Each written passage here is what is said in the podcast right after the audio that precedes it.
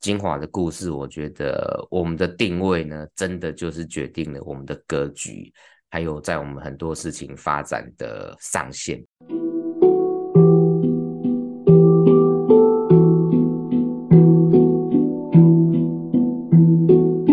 蓝海就在你身边，转动思考的角度，开启蓝海新商机。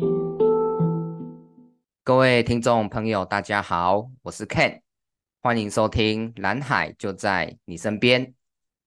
在上一集的节目中呢，我们聊到金华饭店的集团是怎么款待自己的员工。那在疫情之下，怎么样子宣布不裁员？怎么样子去呃安顿更多的现金流？那让大家对未来能够更安心，有更多的存粮去应对。那怎么样子用多元的人才，不管是基层的员工，或者是原本不是在呃旅宿业工作的人，那给这些同仁舞台去发挥。对，那甚至就是把这个 Robins 牛排屋用外场这个主管的名字来命名，而不是大家觉得会用主厨来命名餐厅的名字。那这些事情呢，都在在的显示晶华集团是怎么款待自己的员工，那从而让这些员工也能够去款待他们面对的每一位顾客，或是合作的单位，不管是内部的其他部门，或者是外部的供应商这样子。那我们刚提到罗宾斯牛排我，不晓得大家有没有吃过晶华的一些餐厅，不管是牛排或者是 buffet 这个伯利厅。还是说有到他们在故宫的精华去用过餐？那你吃完之后，你的感觉是什么样子呢？对大家是不是也分享一下？然后这个想在这一集呢，一开始出一个题目，对，有趣的题目啦，给大家猜一下答案。就是在这个精华的财报里面，那这个精华在餐饮这个部分的营收。是占到整个集团收入的大概是百分之几？那是比住宿多还是比住宿少？对这个问题，就是我觉得蛮有趣的，请大家思考一下。那我们这一集呢，就来从这个餐饮的这个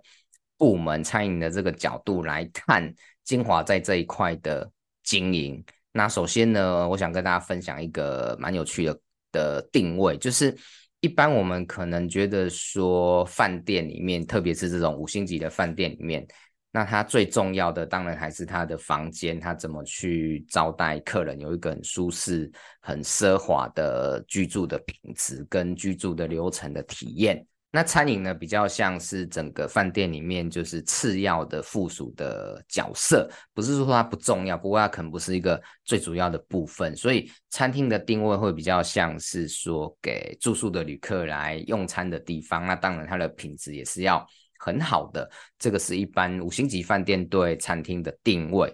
不过呢，金华有一个很不一样的地方，他们对餐厅的定位呢是，他们希望他们在呃饭店里开的餐厅都必须是当地市场的龙头，而不只是饭店的附属品。那另外呢，他们在就是呃集团里的每个部门都是导入导入利润中心制，所以每一个餐厅本身也是一个利润中心。对，他们有这样子的定位，所以。呃，造就了一些很不一样的结果。那我在节目的后半段 再跟大家分享。那这一集的一开始，我们也是讲一些餐厅的故事这样子。那我想，呃，大家对金华的比较会先想到的，可能是他们的伯利厅，对，就是他们的 buffet。那他们的 buffet 呢，是台湾就是五星级饭店的 buffet 里面第一个创立下午茶时段这样子的一个饭店。那他们为什么会创立下午茶时段呢？其实就是跟导入利润中心制有关系。他们就想要营收可以增加嘛，那就想到说午餐跟晚餐之间的这个空档可以再加一个下午茶的时段。那它会比午餐跟晚餐稍微再便宜一点点，但是这个餐饮的内容也不会少太多。对，所以蛮多人就是也会去吃这个五星级饭店的下午茶。那像现在譬如说这个喜来登的十二厨的下午茶也是很有名嘛。那这个就是伯利厅开始创立的，而且很多人会就是吃这个五星级饭店的下午茶，那就当成午晚餐，就是午餐跟晚餐可以一次解决。对，那这个呃金华饭店在开业的时候，在一九九零刚开业的时候，其实在那个时候，如果以国际来讲的话，大部分的国际饭店可能。呃，一个饭店里面大概会有三到四家的餐厅，不过在那个时候，那晶华就决定他们的饭店里面要大概有八到十家这样子的餐厅，就是不同菜色的，有日本料理的啦，有牛排的啦，有有这个江浙菜啦，等等等等。对，那那希望每一个餐厅呢都是市场的龙头。然后他们在就是两千零二年的时候就开始会找国际的名厨，那进驻台湾来几个月一段时间，那让大家可以就是呃体会到体验到世界各地很多不同、很多元、很精致的料理。那其实像这几年很有名的就是台湾的很有名的国际主厨江振成先生，那在。二零一一年到二零一三年的这个时候，也是有到金华来，就是进驻当这个海外的名厨这样子。对，那很多的厨师其实也因为这样四点过后，那后来决定在台湾开餐厅，对，也让让我们能够有这个口福，可以吃到世界各地不同的美味。好，那再来呢，我想讲两个，就是现在大家都还也很知道的。然后在晶华的饭店集团里面，就是在餐饮的小故事这样子。那第一个是兰城晶英的烤鸭。讲到兰城晶英，可能大家也都觉得呃觉得蛮有名的，可能很多人也去过或很喜欢它。就是它的烤鸭，还有它的亲子设施，都是在呃整个台湾大家旅游会很想去的地方。一般如果在宜兰的五星级饭店，就是。最主要要主打温泉嘛，但是它主打的是烤鸭跟亲子的设施，对，也是呃另外开辟了一个蓝海市场。那像我有我的邻居，对他们就每年 至少要去蓝城精英住一次哈，带他们的小朋友去吃烤鸭去玩这样子，对，就是很典型的例子。然后呢，蓝城精英它一年呢大概会卖出六万只的烤鸭，所以平均起来一天要卖一百五十只烤鸭。所以它很有可能是全台湾就是单一个店，那每天卖最多烤鸭的地方。然后呢，它的烤鸭就是它片皮鸭的部分是用三星葱去包，对，这个大家就觉得哇，很结合在地的这个食材。那另外呢，它还有这个鸭肉握寿司，用烤鸭加黄芥末加起司去组合。那这个鸭肉握寿司呢，融合了中日西三个风格。那这个也很好吃，也很符合金华的一贯的文化，就是融合世界各地还有台湾本地的最好的元素，那把它融合，而且是让它更美好的一种融合这样子。然后呢，它为了确保能够有稳定的货源，所以它通常每年年初的时候就会跟这个供应鸭子的这个鸭农去谈好整年的契约价格，而且一次哦年初就把整年的费用付完。那这样就会让供应商很有意愿跟他们做长期的配合，同时呢，他们愿意出比市价再高大概百分之十的价格去买鸭子，所以自然而然这个鸭子的供应商都愿意把最大、最肥，然后最美味、品质最好的鸭子供应给他们。那这个也拉开了，就是说他们跟其他想要进入这个市场的参与者的一个一个门槛，有一个护城河在那边。对，所以以上种种种种的做法呢，对，也是就是很典型的这个晶华在经营餐饮的一个特色。那另外呢，就是故宫晶华，因为我们前面讲到很多是晶华自己呃饭店里面开的餐厅，不管是呃南城晶英的烤鸭，还是百丽厅，还是说呃罗宾斯牛排屋。或者是像他们这个呃粤式料理的金华轩，或是日式寿喜烧的三反本家，对，这些也都很多人喜欢。那是馆内的，那大家也应该可能也知道说，金华也有开一些馆外的餐厅，就是不是附属于在饭店里面的，是就直接开在外面的，像菜市场或者他们有意大利菜的餐厅。那其中最知名的当然就是故宫的晶华。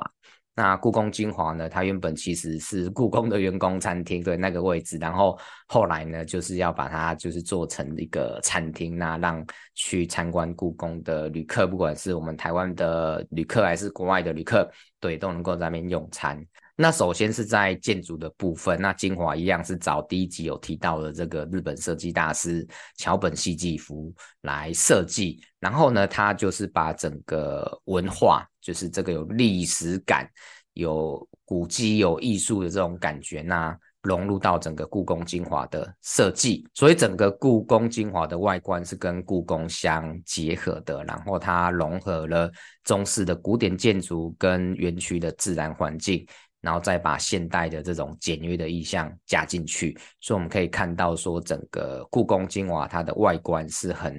清透的这种玻璃帷幕，然后内部呢就是以宋朝的这种青瓷的边冰裂纹对作为整体的设计元素。那当然不只是建筑上面，它的菜色、它的器皿。它内部的装潢布置都会跟故宫、跟历史、跟古典相关，所以翠玉白菜啦、东坡肉啦这些也都入到菜色里面去。然后为了服务国外的旅客，就是就是大概有就是大概到故宫晶华用餐的旅客，可能有一半，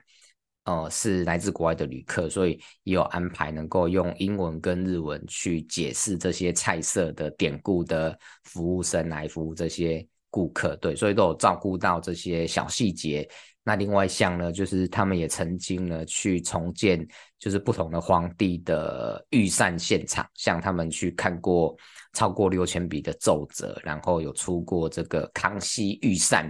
那另外像南宋美食大观，还有《论语宴》，对，就孔子的这个《论语》的《论语宴》，都是他们曾经呃在菜单上面有出现过的。料理，对，这个是整个故宫精华的故事。那当然，整个故宫精华里面的菜非常好吃，也很受大家欢迎。对，几乎都是高朋满座的状况。对，不管是它的牛肉面很闻名，还有它这个呃呃港式的点心的料理也都非常非常的好吃。那甚至呢，就是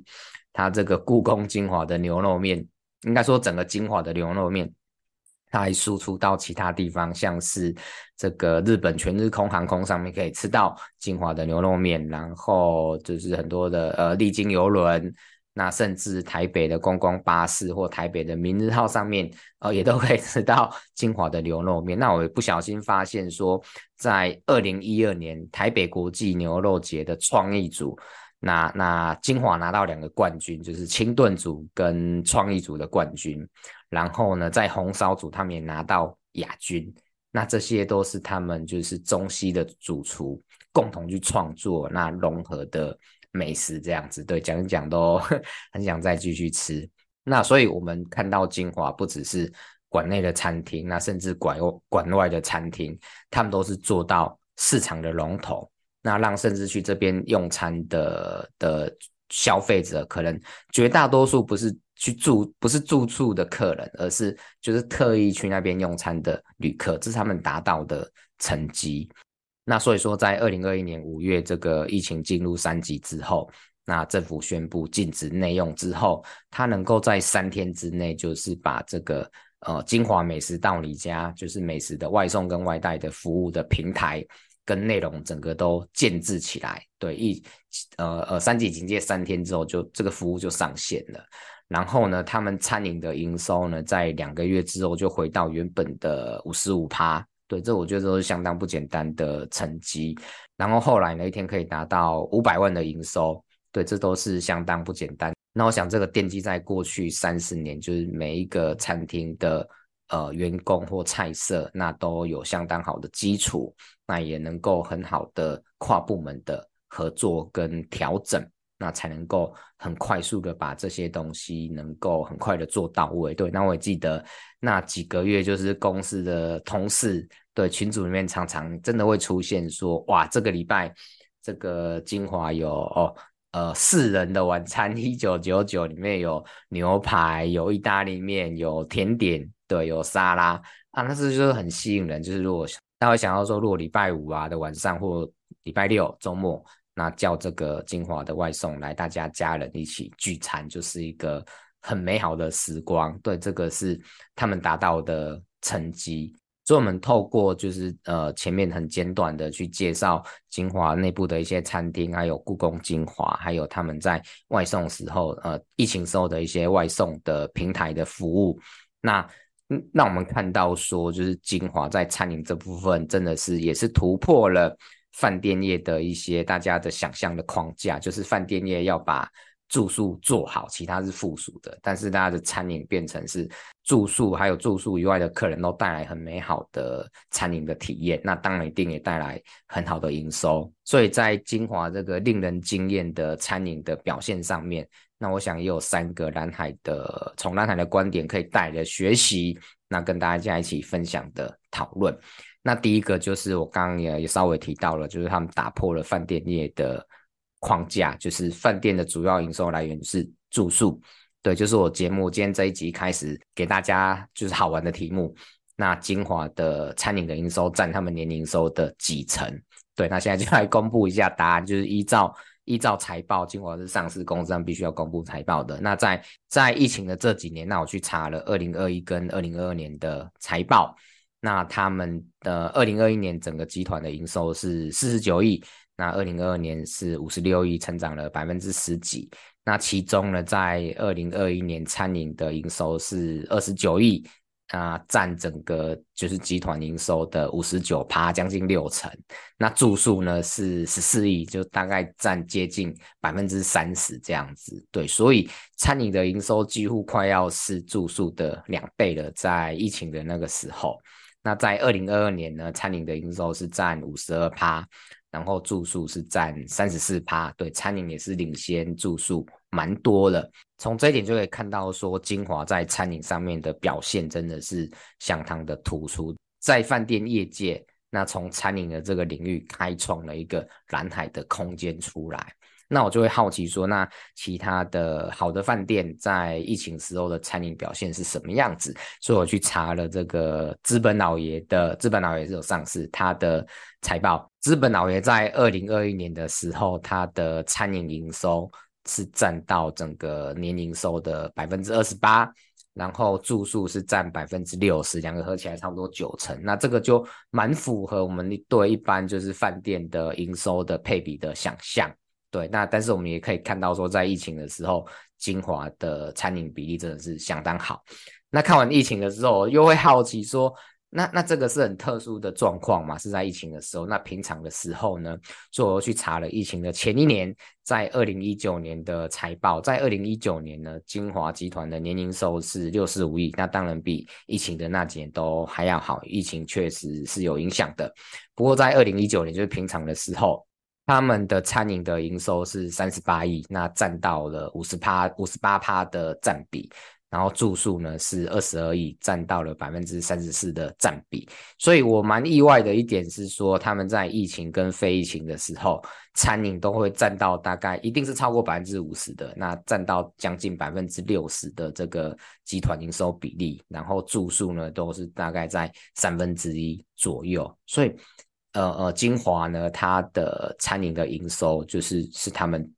呃最大笔的营收获利来源。对，这个是他们跟一般饭店很不一样的地方。那当然，我也要去比较资本老爷嘛。那资本老爷在二零一九年的时候，餐饮的营收是占二十九趴，然后住宿营收占五十八趴，跟疫情的时候的比例也是接近的。那所以说，金华呢是在结构上面就已经突破了这个饭店业的边界跟框架，跟大家的认知，让餐饮的营收是占他们营收的第一大来源。对，我觉得这个是一个呃很棒的学习。那第二个呢是利润中心制。那当然，我们前面有提到说，伯利厅它开创了这个下午茶的时段嘛，或者是说像。呃，蓝城精英的烤鸭，然后故宫精华的馆外餐厅，对，都是这个风评很好，营收很好，大家体验也很好的精华的餐饮。那这个每一个自己都是一个利润中心，所以获利跟营收也都是相当不错的。那我们大家也知道说，利润中心制这不是一个新奇的制度，在很多的产业、很多的公司都会这样做，就是让每一个基本单位要自自负盈亏，自己去承担这个呃营收跟利润的责任跟跟。跟目标，不过我觉得精华比较特别的地方，就是跟第一集提到的，因为它给员工是一种款待的感觉，那它给员工的是一个舞台，所以这个利润中心，这个这个这个你负责的，不管是一个餐厅，还是一整间饭店，还是是一个洗衣部门，还是负责派遣车队的，还是里面的这个花店里面的这个 shopping 的一个一个商店。那你都会觉得这个是你的舞台，那你可以好好的去发挥，好好的经营，而不是只是一种压力，是说哇，我要达到什么目标，我要达到这个集团定定的营业目标。我觉得，因为文化上的差异，让利润中心制在进化里面的表现。呃，能够产生的效果跟其他地方是很不一样的。那我们可以看到说，呃，就是这本书里面提到说，这个晶华里面的很多的单位跨部门之间是有很好、很密切的合作的。那彼此之间这个账务上面也是透过很多的沟通协调，去达到最合理的成本的分配。所以我觉得在研究精华的过程当中，有一个很大的学习，就是利润中心制，它不只是一个管理上的名词而已。那它可以透过文化上赋予，那这个这个制度能够有更大空间的表现，那让每一个员工能够有更大的舞台去发挥。对，这是我的第二个学习。第三个蓝海的学习是定位。那在这一集的一开始，我们有聊到。金华对于就是他们集团呃饭店里餐厅的定位，必须要是市场的龙头，当地市场的龙头，而不只是饭店的附属品。所以基于这样子的定位呢，他们对于整个餐厅的设计、经营，然后还有开拓的客群，就不会局限于局限于现有大家对于呃饭店的餐厅的认知。所以他们就是开发了很多非住宿的顾客，然后甚至去开馆外的餐厅，那结果呢，才能够造就他们整个集团的营收在餐饮的部分是超过了饭店的。对，所以呃，我觉得是说在现在呃的商业策略里面，那很长呢是把焦点放在竞争者。那这样子呢，就比较容易流于竞争跟模仿，比较不容易去看到消费者的痛点跟需求，看不到改变结构的机会，那当然就无法超越框架了。对，所以定位是蛮蛮重要的。那有比较好的定位呢，就比较有机会超越框架，比较有机会做到价值创新。那另外一个呢，就是呃，大家也很容易商业经营上面把焦点放在获利，而不是去找到价值创新的机会。那一样就是，如果我们把获利当成是结果，而不是目标，我们把我们的焦点都一直放在消费者身上，怎么去款待消费者，怎么去款待没有进来这个产业的消费者，我们把焦点放在这里。就比较有机会去找到能够做到价值创新的这个杠杆的点，那再把这个呃商业模式依据这个需求去实验、去调整、去发展出来，那这样自然而然呢就会有获利产生、获利产生。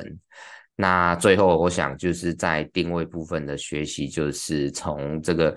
精华的故事，我觉得我们的定位呢，真的就是决定了我们的格局，还有在我们很多事情发展的上限，不只是事业的经营、职业的发展、人际的关系、自己生活上其他的规划跟兴趣等等等等，定位都是很基础，但是影响非常长远的一个部分。好，那我们这一集就是讲了呃好几个，就是金华集团在餐饮上面的故事，那带出来我们从中可以获得的学习，包括打破饭店业的框架，那包括利润中心制、赋予文化的意涵，那包括定位的重要性跟影响力。对，那我觉得讲完这些之后呢，我还蛮想就是再去一些金华我自己还没有去过的餐厅去体验一下，包括百丽厅我也没有去吃过它的 buffet，那罗宾斯也没去吃过它的牛排，那或者是说它一些广外餐厅我也没有去体验过，觉得应该要去体验一下，不是说它这个有多好吃多好吃而已。我觉得，我觉得我这两年越来越觉得说人生的。体验是很重要的，就是说没有尝试过的事情，没有看过的东西，就去体验看看，就去接触看看，那从中都会获得不同的启发跟学习，那甚至能够感受到很多的美。那我相信金华这些餐厅的每一个经营者，或者是里面的每一个员工，那他们用这种款待的心意，在在做他们负责的事情，我觉得呃，应该有很多让我体验到之后会。感到很美好的部分，对，所以这个是我觉得，嗯，我自己想在做的事情，那也最后的跟大家做分享。好，那我们这个精华款待三部曲的第二集关于餐饮的部分，我们就跟大家分享到这边，非常谢谢大家的收听，谢谢，拜拜。